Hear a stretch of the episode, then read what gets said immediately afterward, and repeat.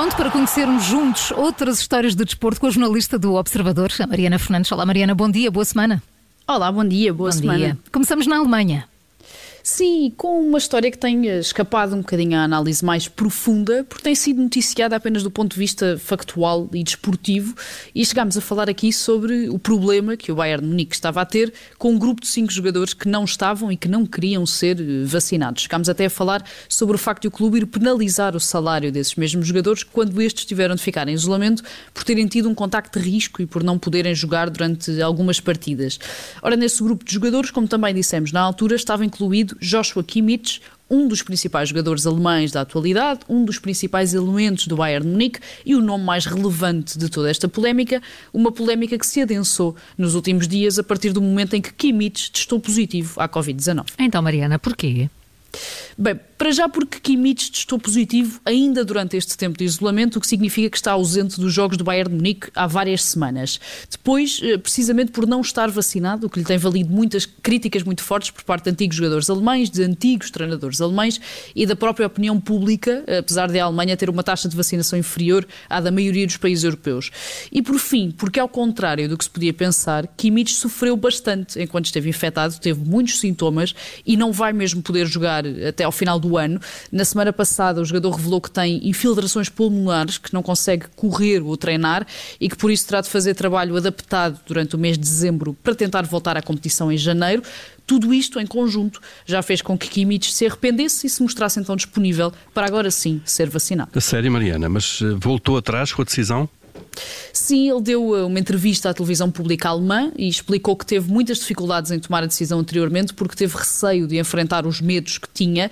Ele tinha justificado a decisão de não ser vacinado com o facto de ainda não existirem estudos a longo prazo sobre as eventuais consequências ou efeitos secundários da vacina. Tinha dito que tinha medo de estar a colocar algo que não sabia o que era no próprio corpo.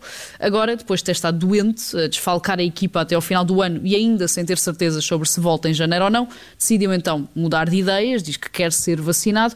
Resta saber, por muito uh, triste ou drástico que possa parecer, porque a verdade é que estamos a falar de futebol, se o Kimmich que volta em 2022 é ainda o mesmo, mesmo Kimmich que conhecíamos até aqui. Hum. Mariana, e agora passamos para a aviação e para uma viagem que quer bater um recorde. Sim, e é impossível falar de esporte hoje sem falar no que aconteceu ontem, em Abu Dhabi, uhum. com eh, Max Verstappen a tornar-se campeão do mundo de Fórmula 1 pela primeira vez e também o quarto mais novo de sempre a chegar ao título, incluindo um grupo de apenas quatro pilotos que também foram campeões com menos de 25 anos, como Sebastian Vettel, Lewis Hamilton e Fernando Alonso. Mas se falamos de juventude com Verstappen, então o que dizer da protagonista desta história? Zara Rutherford é belga, tem 19 anos, está nesta altura na Coreia do Sul e está na reta final de um objetivo objetivo, eh, que é tornar-se a mulher mais jovem de sempre a completar uma volta total ao mundo num avião ultraligeiro e totalmente sozinha. É uma viagem de 50 mil quilómetros, sem companhia, sem ajuda, sem assistência, que nenhuma mulher consegue terminar desde 2017, quando a norte-americana Shaista Waze conseguiu uh, completar esta volta ao mundo. A grande diferença, precisamente, é que Shaista Waze tinha 30 anos e Zara Rutherford ainda nem sequer saiu da adolescência. Mas então, porque é que ela decidiu fazer isto? Bem, foi um desafio que ela se autopropôs, basicamente. Os pais de Zara Rutherford também são pilotos, ela vive rodeada deste mundo desde criança e quando teve consciência do feito de Shaista Waze, quis repeti-lo, quis melhorá-lo. Começou a aventura em agosto, na Bélgica, no país natal, e já passou pelo Reino Unido, pelos Estados Unidos, México, Colômbia, Canadá, entre muitas outras paragens, regressando, regressando então à Europa através da Rússia. Foi precisamente na Rússia que encontrou os maiores obstáculos, com o agravar da pandemia, com a exigência das restrições teve de ficar um mês sem voar em território russo e já atrasou os planos, queria acabar a viagem antes do Natal e só deve conseguir fazê-lo a meio de janeiro. Certo é que já está na Coreia do Sul e daí deve seguir para Taiwan para continuar o percurso. Zara Rutherford estuda Engenharia Informática e tem como objetivo, e eu acho que aqui temos mesmo de falar objetivo, porque nem sequer podemos dizer que é apenas um sonho, ser astronauta. é o objetivo então. E terminamos no futebol feminino.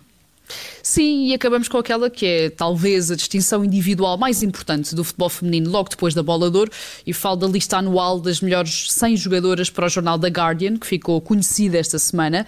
A má notícia é que Portugal não tem qualquer representante e temos de recordar que Cláudia Neto, antiga capitã da Seleção Nacional, esteve nesta lista tanto em 2018 como em 2019. O The Guardian decidiu concordar com a bola de ouro, portanto deu o primeiro lugar à Alexia Puteia, jogadora do Barcelona e da Seleção Espanhola.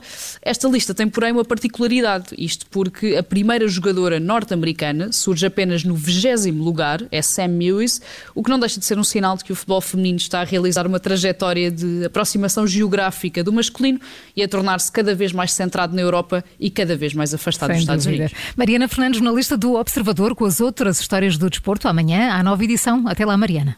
Até lá, até já.